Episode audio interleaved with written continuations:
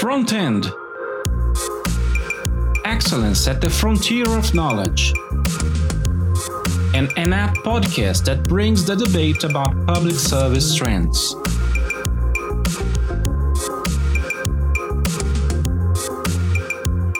Hello there.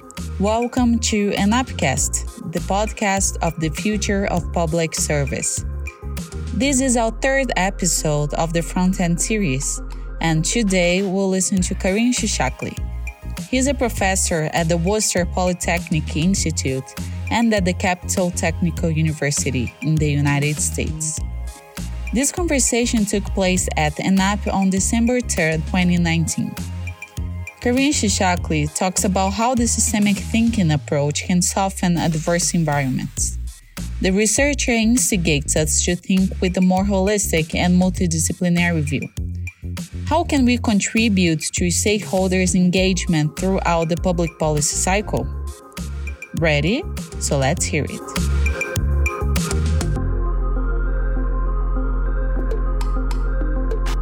Um, so I'm going to talk about Portuguese pensamento sistémico e políticas públicas in inglês. Um, I want to talk about why we even care about this.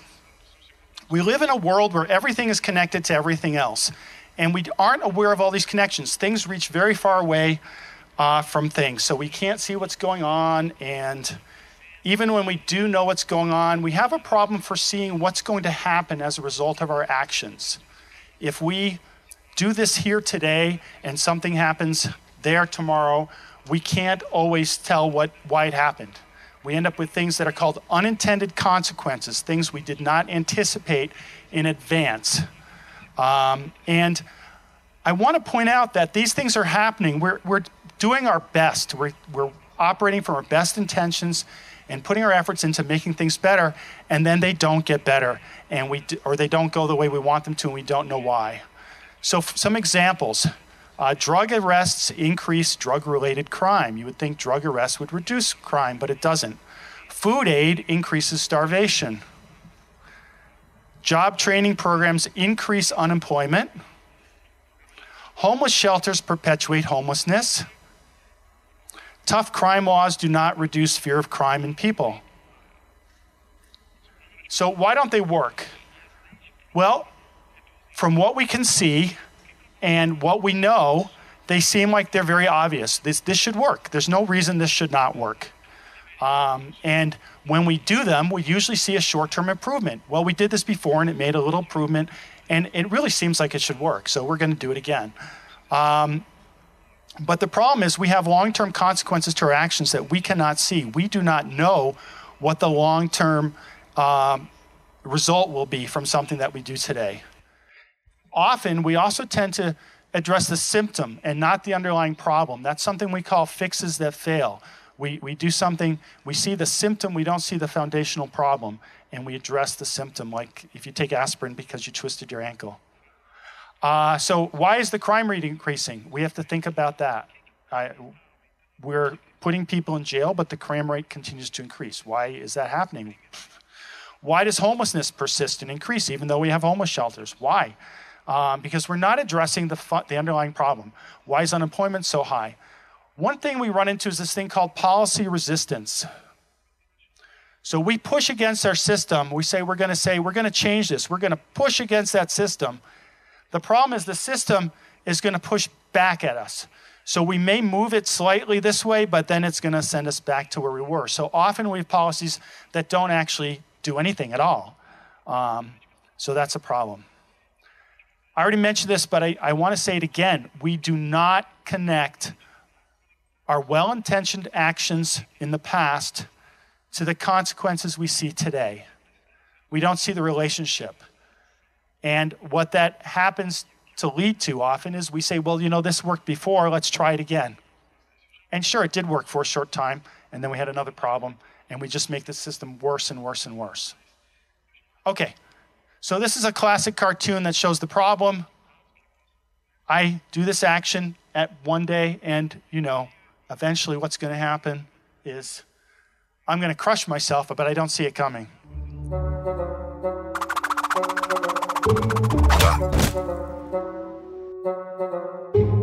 So, this is supposed to show that um, not only are there connections that are circular in our actions, but they can come back to bite us in the future.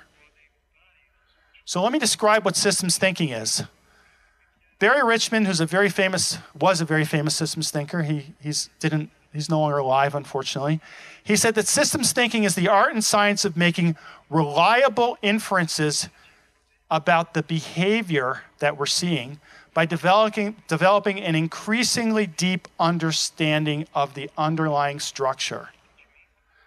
And I'll talk more about that, but the key is we want to make reliable inferences about behavior that we're seeing based on the structure and learning more about the structure. Another way to look at it is we view the system as a whole. We focus on the causal relationships, those are cause and effect relationships. Over time, and particularly we're interested in feedback and sometimes delay, because delay can is very important sometimes. Why do we want to use systems thinking? Because it models ecosystems, interconnected systems that have complex feedback. For example, this is uh, a model that Jay Forrester developed for the city of Boston originally, and it's been used for many cities. It's about urban decay and how do you recharge the cities. And he's connected the interrelationships between jobs, workforce, housing, uh, business, and land used. And he built this model and he tried every single policy that everyone thought would work, and not one of them had any impact at all. Some of them had short term results, but nothing worked. And every one of these policies, you would say, made total sense. The final policy he came up with was very um, controversial, and people didn't like it. But the model eventually showed that this was a huge constraint in the development of jobs in the city, that too much of the land was being used in unproductive ways, where unproductive to the economy of the city. Uh, in particular, there were a lot of favelas at the time. So it was very controversial. Um,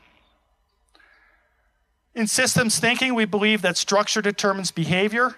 So this is the feedback structure. That's urban dynamics at the top. This is a much simpler system in this much simpler system, we have cattle, and the more cattle there are, the more cattle are born. The more cattle are born, the more cattle there are. The more cattle there are, the more as a number will die, and the more that die will reduce the cattle. And there's a limit to how much, if they're free range cattle out in my ranch and they're just going out over, uh, they're eating on their own the grass, then how much grass there is will determine how many cattle there can be in that area without some of them dying. So there's a limit.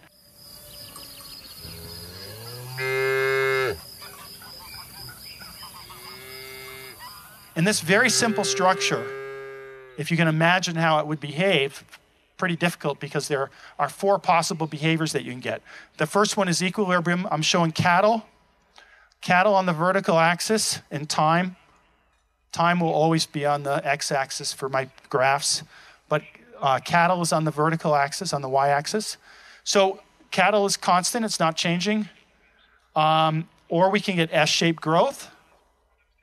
So what's also called logistic growth. So they grow up to their limit that can be supported on the land. Or we can get um, a decrease in the population down to what can be supported by the grass if it's a little too large. Or we can get this overshoot and collapse behavior. And this overshoot and collapse behavior happens because the population grows too fast and grows beyond the ability of the land to support that population because there's extra capacity sitting there to, that allows them to grow past that limit. And then they collapse because they're too large to be sustained, sustaining themselves.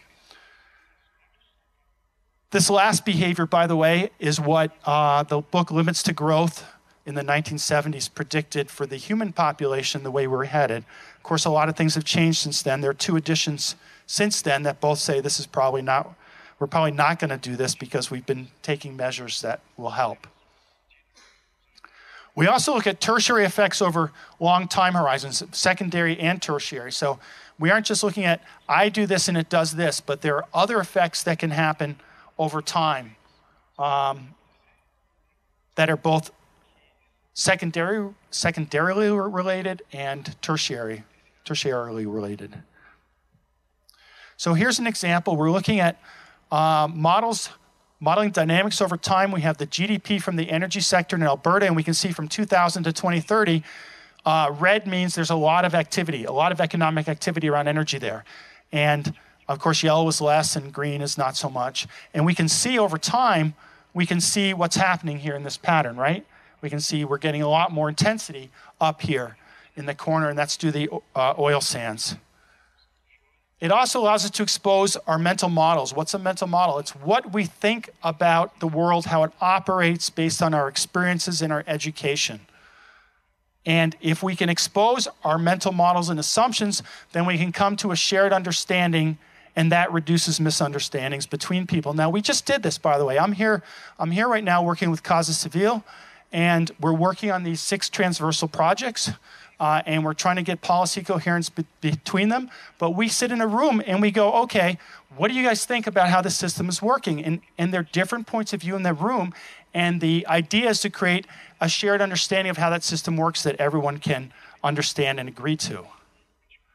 So, my understanding might be about the system if I lower my price, then I increase my demand, which increases my revenue, which increases my profit and allows me to lower my price again after a delay, get more market share. Your point of view may be okay, I'm going to lower my price, my revenues are going to go down, my profit's going to go down, and because of that, I'm going to have to raise my price again after a delay. Okay? Very different results, very different ideas. And you can make this a coherent picture. I think about it one way, you think about it another way.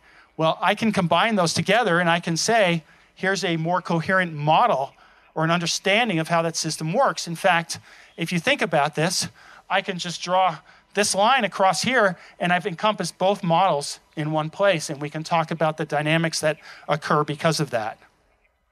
We can te- safely test because we do computer simulations. We can test uh, our policies ahead of time. We can do a careful policy analysis.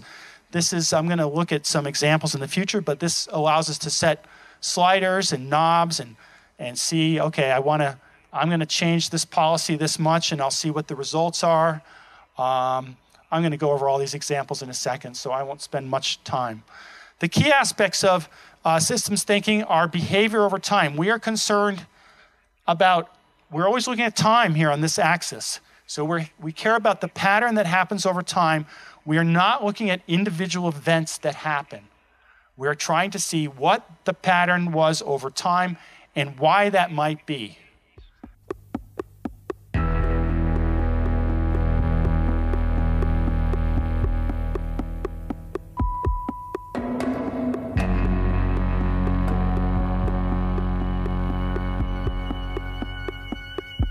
We look at feedback relationships. So if Here's a feedback, simple feedback relationship. We're going to talk more about this also. But if A builds up armaments, country A, then country B will build up armaments. We'll build so more armaments here means more armaments in this country. So that's linear thinking. We just go one way. But the problem is, if country B builds up their armaments some more, then country A will also build up their armaments some more, and we get an arms race. You can decide which countries fit in there. Um, we also are concerned with delays, which are effects of action at a distance in time. They can be very important, uh, both in perception and how quickly we, we react, and what we uh, observe about what our actions did. We look at aggregate behavior, which means on average. We are not looking at specific individuals. Instead of looking at individual sheep and wolves, for example, which you might do in an agent based model, we look at the population of sheep the population of wolves. They're all in one container. The more wolves there are, the more sheep will die because they'll get killed. The more sheep that die will eventually lead to more wolf deaths because they'll end up killing too many sheep. You get this predator prey uh, oscillation where the sheep are growing here and the wolves are growing with them. The wolves keep growing past where the sheep do. As they grow, they decrease the level here beyond a point where they can sustainably, sustainably continue, and then the wolves start to fall also, and they get caught in this oscillations. And we see this in, in nature, and we see this in many systems, including social systems. Actually, many, many, many, many social systems. Uh, we can also model intangibles. And what I mean by that is we can include social variables like happiness or frustration or many other things, which you cannot do in other ways of looking at, at uh, problems. Systems thinking is the only methodology that allows that. There are many benefits for public policy. It can create a tension between current reality and future vision. You can create you can draw a map that shows our current reality and then you can think about what the future vision is and you can see how how they're different and it creates that tension which allows you to uh, understand better why things are the way they are uh, allows you to better create a roadmap to how to get there when you over time it also creates alignment between stakeholders. So we can use this. It's very, it's been very, very successful to bring different stakeholders together. As I said, we're working on these six projects while I'm here for these two weeks, and we're bringing people from across the ministries together to talk about these problems. They're different stakeholders, uh, and in some cases, they've been trying to bring in other people from outside. Uh, that's very important, and you can get a if you have the stakeholders involved and you can come up with a common agenda between them, you get more buy in and you have a better chance for success. We also can optimize the entire system instead of the individual parts. More typically, you're going to see systems, people working on little small parts here and there, but we can change the whole system. And this is really important. It encourages cooperation across departments of government or an organization and also across levels. So, federal, state, local. Really important. I'm going to go over a few success stories. I showed a few examples just on that slide to show you had controls that you can change to test policies. Um, so, this is a huge success story. This is a, an application from Climate Interactive that runs on your phone, and they've created models and systems that allow you to test policies for reducing the increase in temperature, global temperature, between now and 2100. And their models, or 2050 in this case, is two degrees for 2050. And their models have been used uh, for many, many, many of the world climate talks.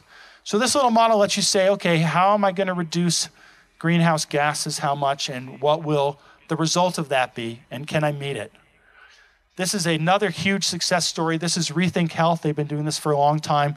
This is a local area in the United States where they decided the federal government was not going to solve their problem of poor health outcomes, that they needed to do something in the region themselves. And they created this simulator that lets you look at a number of different areas. You can set policies across these four top four areas. And the policies for risk, for example, you can spend money to enable healthier behaviors, for example, not smoking and drinking too much, or reducing crime. You can spend money to reduce environmental hazards. You can actually give money to help students get through school or to families. And you get to try these policies based on whatever area you're in.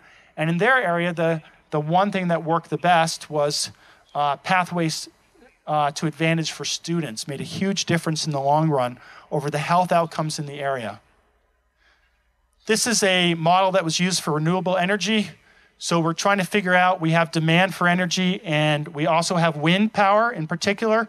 And so the wind is coming at certain times and it's creating reserves when we need it. And then we have to go the opposite way to get the power back when we need it because of demand. So to try to balance the uh, generation from wind with the demand.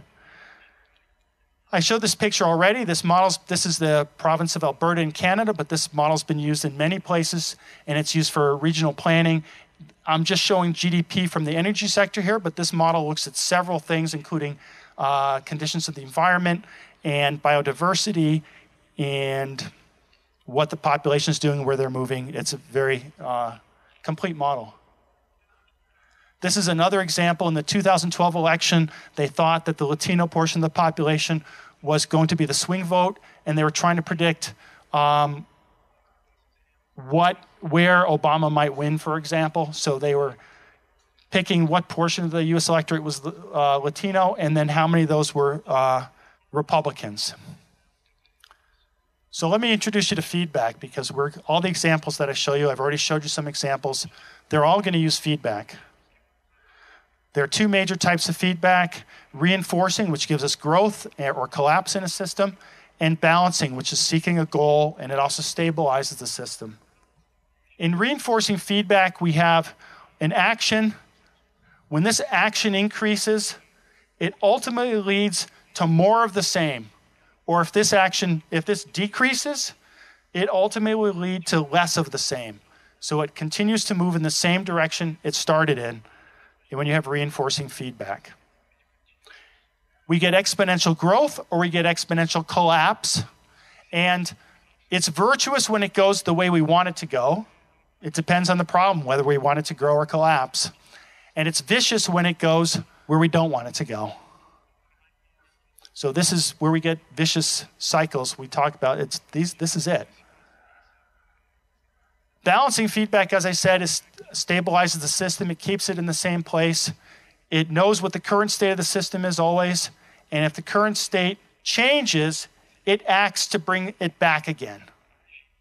It's producing internal change in the opposite direction of whichever way you're pushing it. When I talked about policy resistance, that's because of balancing loops, feedback loops in the system. So we get asymptotic growth up to a new limit or um, exponential decay to a new little limit, lower limit. So here are a couple of examples. We have um, bank balance. The more money I have in my bank balance, the more interest I gain. The more interest I gain, the more I have in my bank balance, the more interest I gain, the more I get, etc. It reinforces itself. And so we can just do it with little arrows. Bank balance goes up, interest goes up, bank balance goes up more, interest goes up more, etc. And we get this kind of graph, right? So our bank balance over time, we get exponential growth. In the bottom picture, we have a population. As the population gets larger, as an absolute number, more will be dying, which brings the population down. So population goes up, the number who are dying goes up as an absolute number. That brings that tends to bring the population down some more.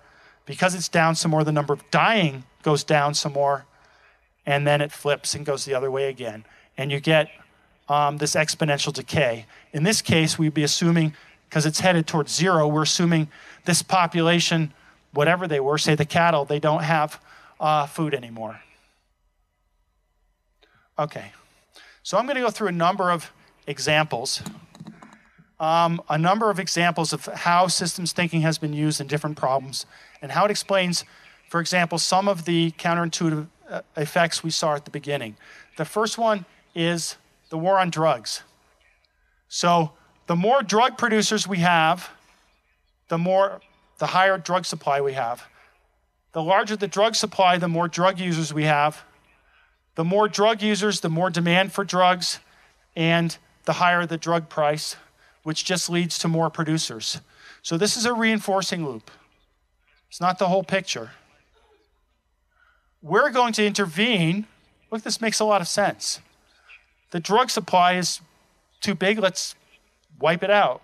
We go in there and we blow up plantations, we arrest people, and we capture stuff at the airports, and we reduce the drug supply. The problem is, when the drug supply goes down, the price does what? Price goes up, which induces more producers to enter the market. It makes it more lucrative for them. And that's why it doesn't work. Job creation can lead to higher unemployment. The more jobs there are, the larger the workforce. The larger the workforce, the more demand for housing. The more demand for housing, the man, more land used. The more land used, the less land is available for business. And the less land available for use for business, the fewer jobs there are. So there's a balancing feedback loop, and this is from urban, this is the urban dynamics balancing feedback loop. Well, we're going to try to fix this by creating jobs. Well, we do have a problem because of this that it's not going to really do much. It's going to push back against us if we're if we're short on land. The other problem we have that's related to this is because we have jobs that might be available, we're going to have unemployed people from other places coming here to try to find those jobs. And that's going to put another press on housing, which will cause more land to be used, less available for businesses, and fewer jobs.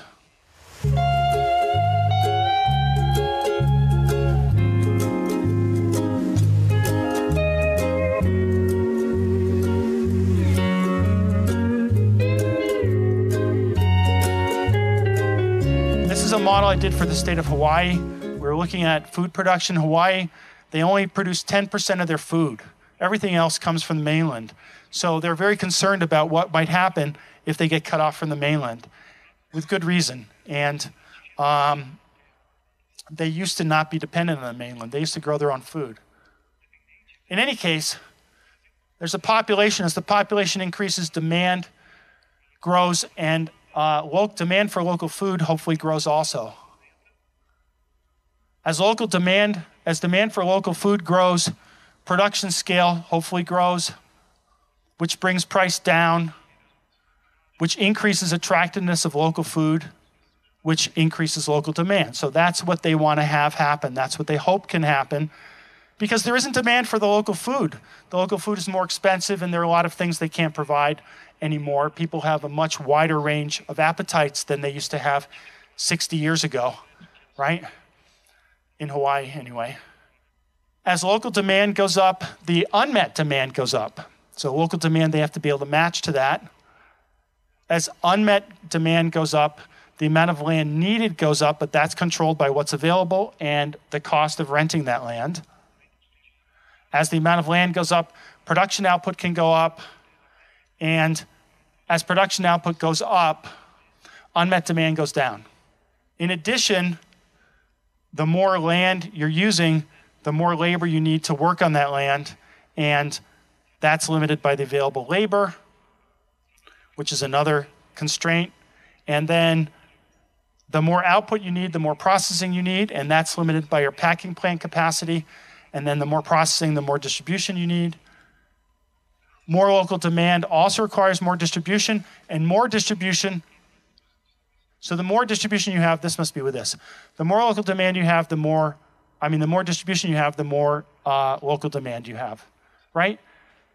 Because the issue is if it isn't in my store, I'm not going to buy it. So you need distribution needs to get to the stores. It's a fairly complex system, but we're looking at, we can then do all these policy analyses to see what happens if we run these initiatives independently. And the base case, which means we don't do anything, no policy, is in blue. And then we have several other policies here. The first one is um, food security. There's a law that was passed, and the impact of that um, is actually, you know, causes problems. You can see it here. Um, what if we can have better technology. Will that improve things? Well, look, it actually didn't improve things. What if there's a delay in processing? No, actually, wait, which way? Wait, fraction shortfall. So it did improve things. Technology did improve things, and this made it worse. Process delays make it, uh, it ends about the same. If we can't have illegal immigrants working, the large part of the labor force in Hawaii, then you can see there's a huge problem, et cetera, et cetera. Things about how much food they feed they use locally, or um, so this would be 100% of local feed, and this would be 30%, 70% is imported. It's a big problem. If they're growing feed, how can they grow crops? And can they actually grow all the kinds of feed that they need, et cetera? So there are all kinds of things. Permitting delays, we look at all those. And we can see, for example, for the starches, for example, and we look at all different food types starches, fruits, uh, meat, dairy, uh, pork, chicken. There are tons of, tons of them that we look at, but this is as an example. In starches, you can see um, the impact of the different policies at the end um, relative to each other, and you can over here. Uh, fraction of local demand not met in dairy based on the different policies. And you can also run the policies combined to see what happens. And you can see which one of these work together. So we start with the base and then we add technology. Well, technology makes it better. And then I add this legal thing we have to deal with. It in the end, it's in short term, it's very bad. But in the long term, it turns out okay. We add the process delay. So this one's interesting. If there's a processing delay in the short term, look at these are months, right? So this is five years right here. In the short term, look at how bad this gets relative to the blue line. It's really bad, but in the end, it actually gets a little better. But you have this pain before things actually get better, and that's pretty common in policies. We call that worse before better behavior. And again, fraction of local demand not met for starches. We can see that it does get better. This is probably where we want to be for this one. And in dairy, we're getting worse. Every policy made it worse. Okay, this is a short little model that was developed by some people at TCU. They're looking at corruption, and they said the more corruption there is, the more internal controls we create. The more internal controls there are, the less corruption. However, the more internal controls there are, the more bureaucracy there is after a delay. And the more bureaucracy, the more opportunity to give bribes, and therefore more corruption. Okay? So this is a fixes that fails archetype. We do we're trying to treat a symptom and we do what we call a short-term fix that's temporary that works, but then it fails. Because in the long term, in the slightly longer term, we have something that undermines it and makes it not work anymore. Okay, so how do we decide where to intervene? In this particular case, we're not looking at the fundamental solution. Okay, corruption is a symptom, it is not the problem. When I was over at CGU, they were talking to me about one of the theories they have about corruption. And um, corruption is higher in countries where there's a higher tolerance for it. And this is an, one of many accepted theories. There are many theories for corruption, but this is, if you look at the scientific literature, this is substantiated there. So it suggests, you would think, that the level of corruption can vary and that people accept what they are used to. And this, by the way, is something else we, we talk about in systems thinking. We have another system structure we talk about called drifting goals, which is also called the frog in the frying pan. As the heat goes up, this is, by the way, a myth. But the myths, everyone believes the myth, but it's not true. As the heat goes up slowly, the frog doesn't notice it and, and it ends up dying, right? That's the myth. Um, so the idea is that as things change around you, your idea of what is normal also changes, and what you will accept also changes. And if you go further and you say the acceptable level of corruption in a society is everywhere in society. It's not, you know, from, you know, the, the office won't miss this pencil if I take it home, to much larger things. If you say that's everywhere, then now you have something you can do. Uh, so, the higher the acceptance of corruption, the more acts of corruption will occur, the lower quality of public services, which after a time will lower the acceptance of corruption.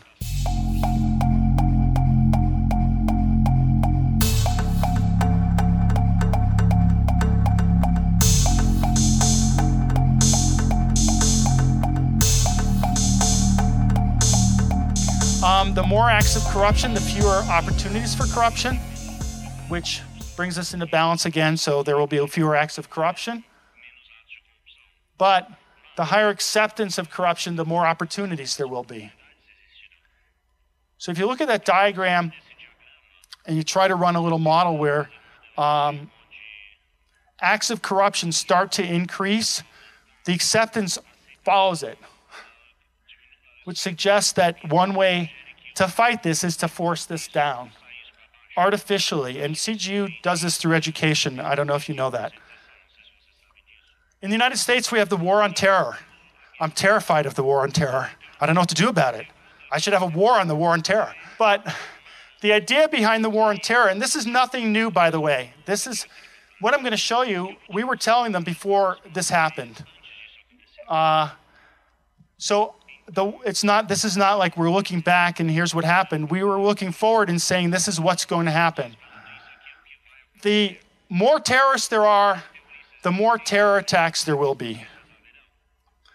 The more terror attacks there are, the more military reprisals.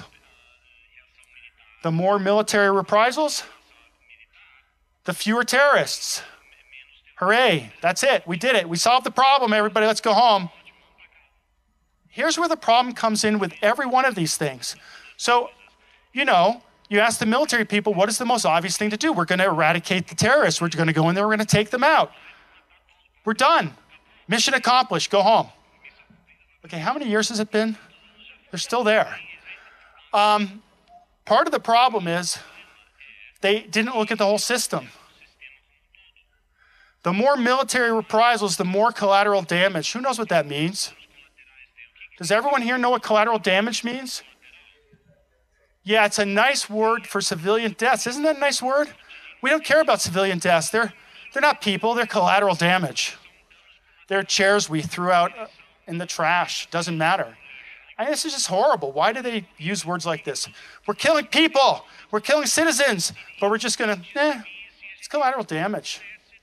What can we do about it? There's a lot they can do about it, actually. But the more collateral damage they, that there is, the more people are against you. The more people who are against you after delay, the more terrorists there are. And that's why it doesn't work. Doesn't work. Doesn't look at the whole system. Very short sighted. Okay? So it has this unintended consequence of growth in terror attacks. Let's look at the question of homelessness. I said homeless shelters perpetuate homelessness. This is another, by the way, common system structure. So, the more homeless people there are, the more temporary shelters and support we'll give them, which reduces the number of homeless people. So far, so good, right? At least there are fewer, there are fewer of them on the streets. They're off the street. This is a very humane policy. Okay. The more homeless people there are, maybe we should be thinking about building permanent housing for them and critical services and getting them employment so there really are fewer homeless people, right? We're, now, we're no longer just getting them off the street, we're trying to solve their problem. Unfortunately, we don't do that. Because of these temporary shelters, the problem visibility goes down. The problem visibility goes down, the pressure to make fundamental shifts go down, and we don't do this. We don't do this. This is, this is solving the fundamental problem. And we're not doing it because of that. Well, not just that. Let's keep going. Okay, so the more shelters there are, the more funding to individual organizations who do those shelters.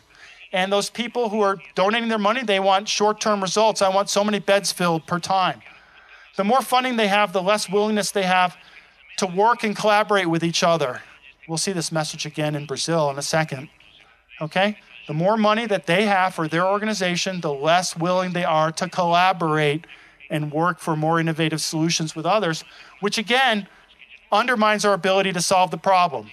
This is called shifting the burden, and the thing that's special about it is we end up doing things, we end up doing short term solutions that make it very difficult to solve the problem. We don't, we're not doing it on purpose, right? We're trying to do things we can. As I said, if I go back to the slide, this is humane. We're not having them sleep out on the streets when it's zero degrees, right? Okay.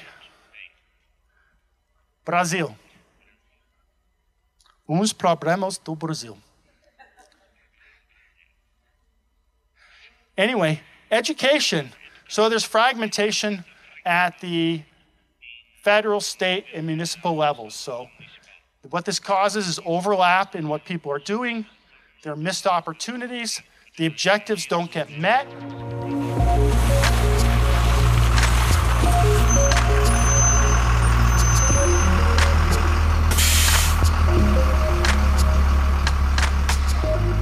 So at the federal level, they're dealing with infrastructure. So they'll build busings, they'll buses, buildings, they'll provide buses. And at the state and municipal level, they have to deal with human resources and materials. And what this does is you run into these kind of problems. And this, this is a real problem, by the way, that happened uh, a couple years ago. The federal government buys buses, bunch of buses, and sends them to wherever they were supposed to go. As far as the federal government is concerned, they did their job. We fixed the problem. However, at the local level, they, they don't have any money allocated for bus drivers. They don't have any money allocated for fuel for those buses. And those buses just sit there and they sit there and they sit there. So they can't use the resource because it's not a coordinated effort across the levels. And it's not unique to education. I mean, schools is still education. I was given examples where they built a school Big school for I forgot how many millions.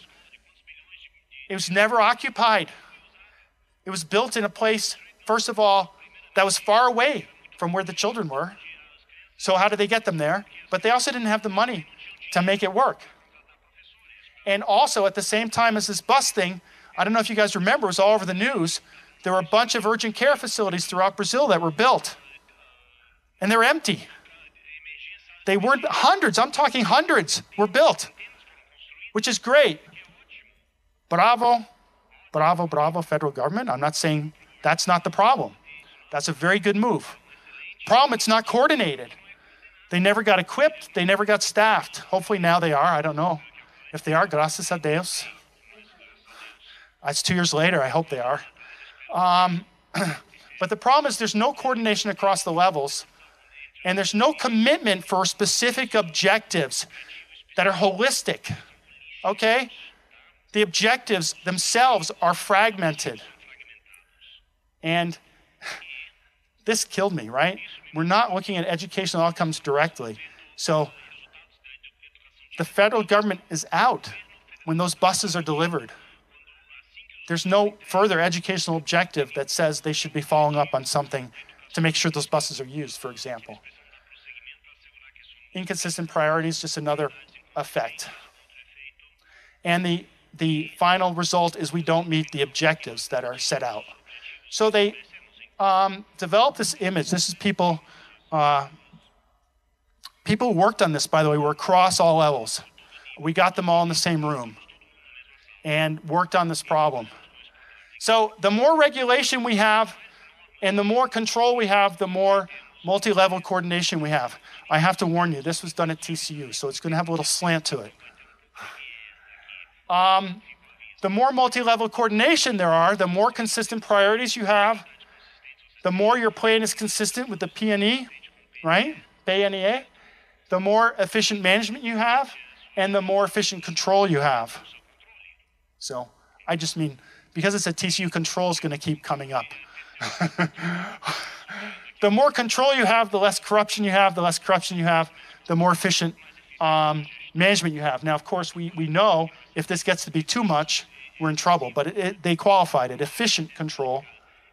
Today, they were talking more about intelligent control, um, but same thing. All of these things can come together to improve our realization of these objectives, okay, for the state. All of these things improve it efficient control, efficient management, plan being consistent with that, and consistent priorities. All of those things can help that.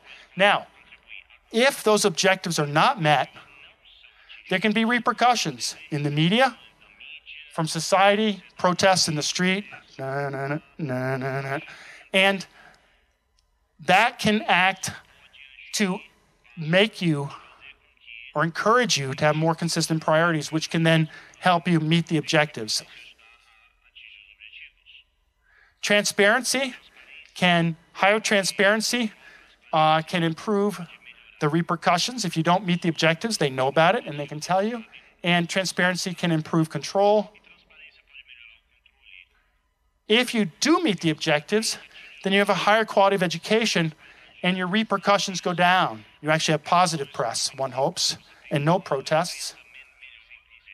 If they aren't met, then you have sanctions, and so the more sanctions you have, the less resources you have, and the less ability you have to meet those goals. That's a problem. Does everyone agree that's a problem? So I can't meet my objectives in my state. What happens? I get sanctions. What does sanctions mean? They take resources away from me. It's guaranteed I can't meet my objectives going forward. So they give me more sanctions and they make it harder for me to meet the goals. So that's a problem. That has to be broken and fixed. But the interesting thing, I will tell you very quickly this was in health. So the more collaboration there was, the more financial resources were available. But they said the more financial resources were available to them, the less they would collaborate. That's a problem. The more they collaborated, the higher quality of service. The higher the quality of service, the more power was invested in local politicians, and the less they'd collaborate for political reasons. So that was the reality. This is what they wanted. You'll notice in this picture, they, they took out the politicians. They're not here anymore The more money they have, the more they collaborate. The higher the quality of service, the more they collaborate. That was their vision for where they wanted to go. So we have the tension between where they are and where they were trying to go, and then they could communicate that. This goes on for a long time.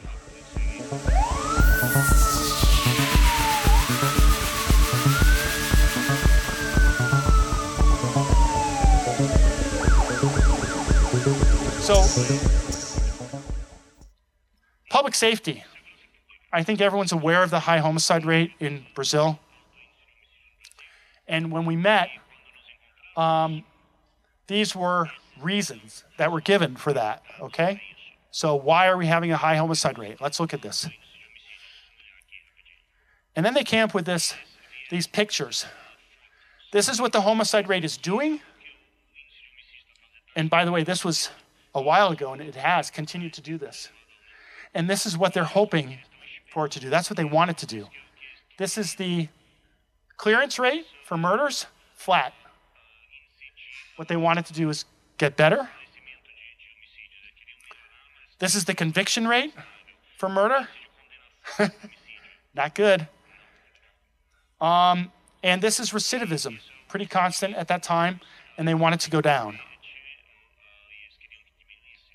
So they came up with this very interesting picture the more gang members there are, the more access to guns. The more access to guns, the higher the homicide rate. The higher the homicide rate, the more cases are solved. Gracias a Dios. Uh, the higher the prison population, the higher the recidivism, which leads to a higher homicide rate. Look at this. The higher the prison population, the larger number of gang members we have, so if you stop right here, this is a reinforcing loop. This is a vicious cycle. By the way, this is a vicious cycle too. And this is a vicious cycle. We don't want vicious cycles, we want virtuous ones, or we don't want them at all. And at this point, they already realized, before we went any further, they already realized just from this much that if they don't first improve the prisons, they shouldn't even bother to improve police capacity to solve crimes or toughen the crime laws. Toughening the crime laws is just going to make this worse, isn't it? And so they've, they've done some work in here since then. I do know that. Okay, the other thing you have going on here is, is you know, the higher the homicide rate, the higher the policing, police and gang deaths, the higher the police and gang revenge. There's another vicious cycle. We got all this other stuff going on. Okay? Higher the poverty, more gang members. Lower presence and quality of services, higher gang members, and that's in the neighborhoods. For example, in the favelas, if there's no security there. Higher presence and quality of services, lower inequity, uh, higher social stability, fewer robberies, so fewer cases to solve, but it actually is the other way. Lower presence and quality of services, higher inequity, uh, lower social stability, more robberies, and we're back into that same cycle again. Okay? Uh, the gang members reduce the presence and quality of services, and lower uh, presence and quality of services leads to more poverty. Okay, and this is controversial. Corruption reduces presence and quality services, but this part is, is controversial. Let's walk through this. The higher the state investment, the higher the presence of quality of services, the lower the poverty, the higher the state investment. That's not controversial, I hope. The lower the state investment, the higher the presence and quality in services. No. Lower state investment, lower presence and quality, higher poverty, lower state investment. This is the government giving up in some neighborhoods because they don't think they can do anything. Well, we can't fix that. We'll go work over here instead. More state investment, better efficiency to solve crimes, fewer gang members, and more cases solved. Corruption gets in the way of that, of course. Higher state investment leads to efficiency of the judicial system. Corruption interferes with that. More convictions, more convictions. Uh, there also have to be cases solved. But the more convictions, the less impunity, and the lower the homicide rate. And then the last connection here is the higher the homicide rate, the higher the state investment, we hope. And so they wanted to work in these areas, right? So we took away this, we wanted to break this link, and we wanted to break this link between poverty and gang violence. This other one was to break that other loop. They also wanted to break this, but it's actually this link here gang members to reduce presence and quality of services. Corruption, yeah, okay. The last problem I'm going to look at, hopefully I don't run over, but we had this big project in socioeconomic inclusion. There are 50 million citizens, that's a quarter of your population, who are vulnerable in terms of education, sanitation, health, security, and opportunity.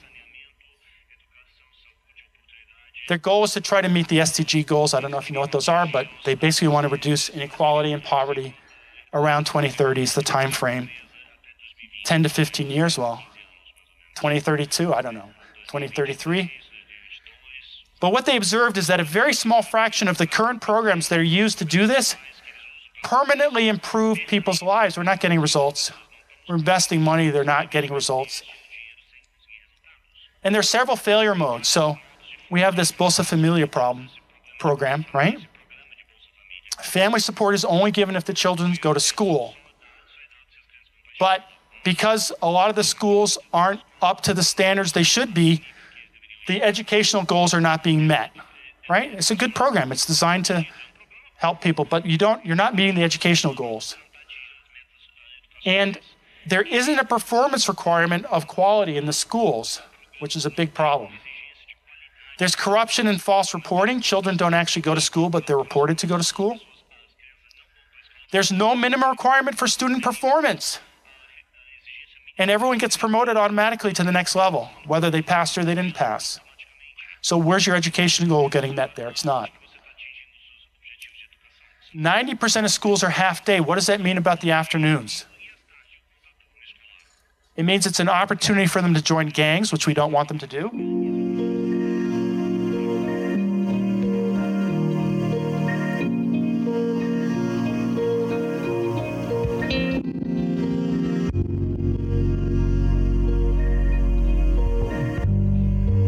Okay, microcredit and small business support.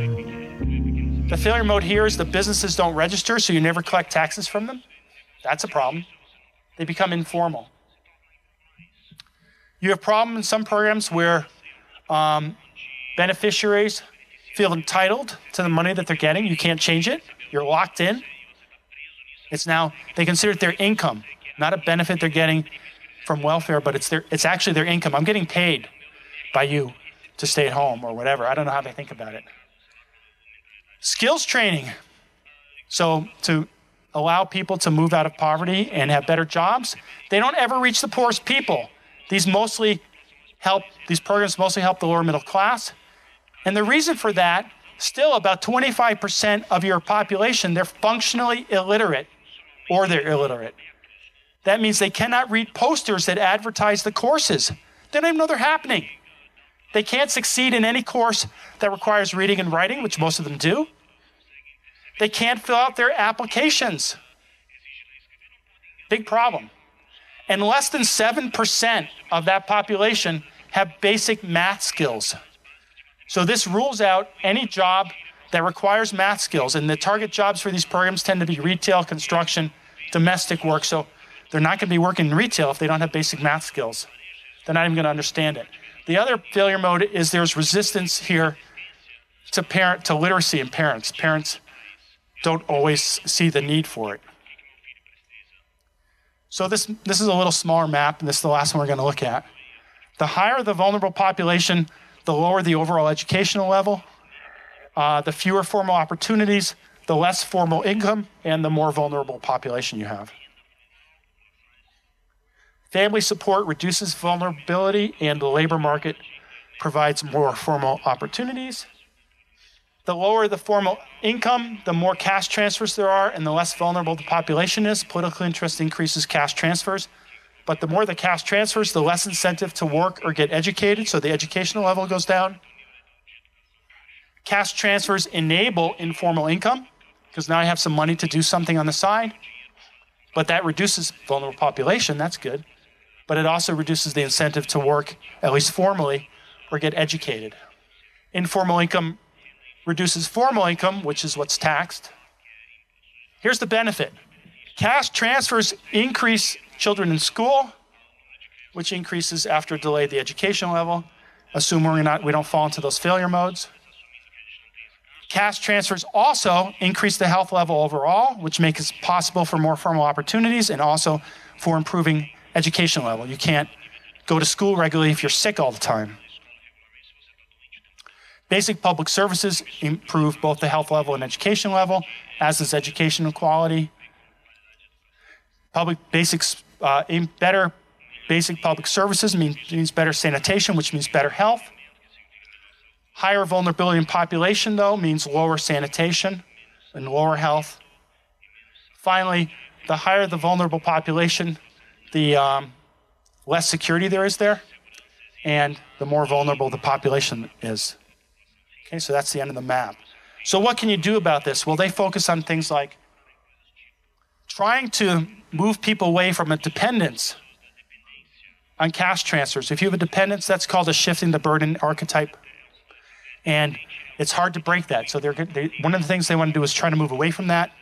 They wanted to try uh, and also break this, these cycles, like to from incentive to get work or edu- to work or get educated. They wanted to do some more stuff in education to increase the quality and security as well. Okay, so systems thinking in general is useful in these situations that I describe here, which I'll tell you. Okay, if we have chronic problems with lower than expected success, if we have short term games that hide long term uh, same or worse behavior, so let's say long term consequences. If the problems are complex, if the solution is known, everybody talks about, oh, this is the solution, I know it, but it never gets implemented, that's a systems thinking problem. To successfully change the system, you have to understand it, and you also have to understand your own role in perpetuating that system. To change it, you may have to give something up. So, what is our own role? You know, they may be talking about a system that's far removed from me. What is my own role? Well, maybe I know something is happening that's wrong and I'm not doing anything to help it. Right?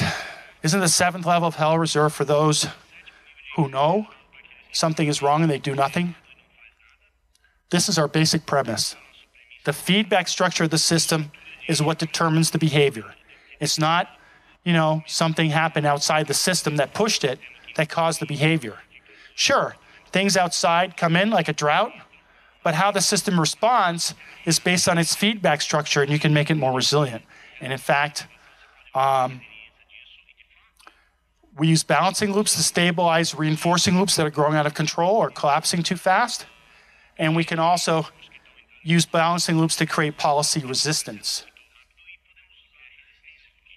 I mean, they do always create policy resistance. What I meant to say is we can design them to create policy resilience, which is what we want. Perguntas? Muito obrigado pela sua atenção.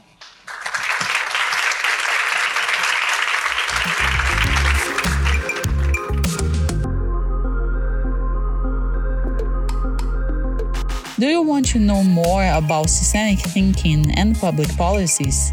On ENAP's website, you will find a catalog of free online courses. Access gov.br slash ENAP and check out our vast selection.